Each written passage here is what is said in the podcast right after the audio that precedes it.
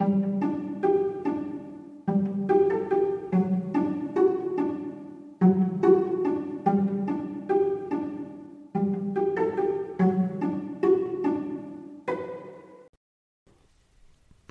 und herzlich willkommen. Schön, dass ihr den Weg in meine Vorleseecke gefunden habt. Macht es euch bequem und leiht mir euer Ohr. Dann lese ich euch was vor. Kapitel 35 Die Unterwasserstadt Es war noch sehr früh am Morgen, aber Luis war bereits hellwach. Er blickte ungeduldig aufs Meer hinaus, auf dem sich gerade die ersten Sonnenstrahlen ausbreiteten. Endlich, murmelte er, als weit draußen ein gelber Schopf aus dem Meer auftauchte.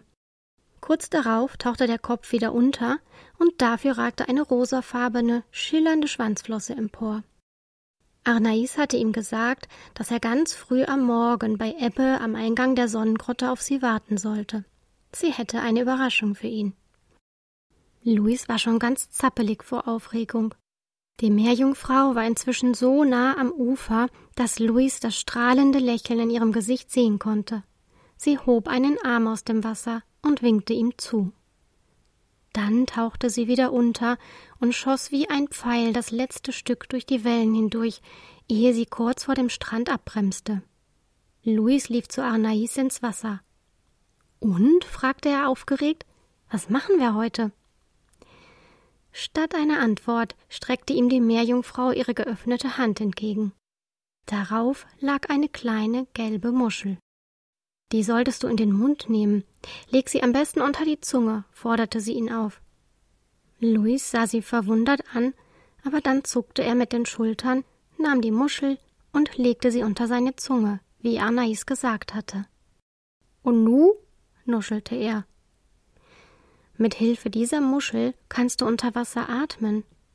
Heute will ich dir etwas ganz Besonderes zeigen. Dafür müssen wir aber tief tauchen und länger unter Wasser bleiben, erklärte ihm Anais. Komm mit. Damit nahm sie seine Hand und tauchte ins Wasser.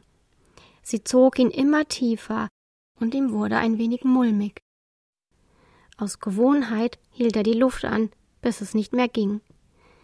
Er atmete ein und machte sich darauf gefasst, ganz fürchterlich zu husten. Aber nichts dergleichen geschah. Er konnte unbeschwert ein- und ausatmen, als säße er immer noch oben am Strand. Gleich sind wir da, sagte Arnais aufgeregt und schwamm noch ein bisschen schneller. Als sie um die Ecke des Riffs bogen, glaubte Luis für einen Augenblick zu träumen. Da war. Ja, was war das? Luis hatte noch nie in seinem Leben eine Stadt gesehen und erst recht keine Stadt auf dem Grund des Meeres.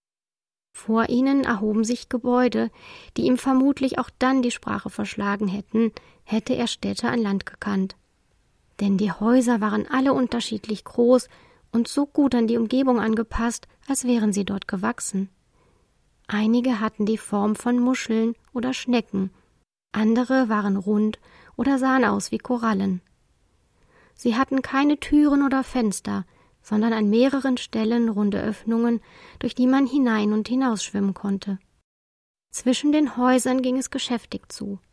Da schwammen Meerleute, Fische, Delfine, Kraken und andere Tiere, die Louis noch nie gesehen hatte. Das ist Muschelsang, die größte aller Unterwasserstädte, erklärte Anais. Louis positionierte die kleine Muschel fester unter der Zunge und fragte staunend hier lebt ihr Meerleute? Nicht alle. Die meisten Meerleute leben frei im Meer. Aber es gibt auch einige, die lieber in Städten wohnen. Wir freischwimmenden Meerleute besuchen die Städte ab und zu gerne. Und nicht nur wir, auch viele andere Bewohner des Meeres. Man kann hier viel Spaß haben, antwortete Anais. Da zum Beispiel lassen sich Fische und Wale und Meerleute nach langen Reisen die Flossen massieren. Und dort kann man die verrücktesten Getränke bekommen und mit anderen zusammen singen. Was singt man da denn so? Kennen alle die gleichen Lieder? fragte Luis. Die Texte werden einem von kleinen Fischen ins Ohr geflüstert, während die Musik spielt. Aber meistens kennen die Sänger nach einiger Zeit die Texte und die Melodien auswendig. Nicht, dass alle singen könnten, fügte sie lachend hinzu. Kannst du singen? fragte Luis. Anais nickte. Komm, wir probieren es aus, rief sie plötzlich und zog ihn in das Haus, auf das sie gezeigt hatte. Eigentlich war es gar kein Haus, sondern ein versunkenes Schiff. Genauer gesagt, die Hälfte eines versunkenen Schiffes. Es war in der Mitte zerbrochen und damit zu einer Seite völlig offen. Es gab eine Theke, an der Getränke serviert wurden, und mehrere Tische. Allerdings keine Stühle, weil ja alle schwammen. In einer Ecke saßen einige Meerleute mit seltsamen Gegenständen vor sich. Zu ihnen zog Arnais den verwirrten Luis. Sie flüsterte einem der Meerleute etwas zu, der daraufhin zwei kleine bunte Fische heranwinkte. Diese schwammen dicht neben Anais und Luis Köpfen. Plötzlich begannen die Meerleute Musik zu machen. Die seltsamen Gegenstände waren nämlich Instrumente, die Trommeln, Flöten und eine Harfe ähnelten.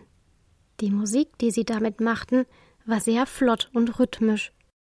Luis begann unwillkürlich mit dem Fuß zu wippen. Neben ihm begann Anais zu singen. Sie hatte eine sehr warme, volle Stimme, und Luis hörte ihr die erste Strophe lang einfach nur zu.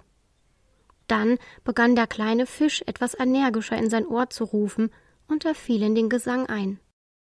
Die beiden sangen ein Lied nach dem anderen und tanzten am Ende wie wild umeinander.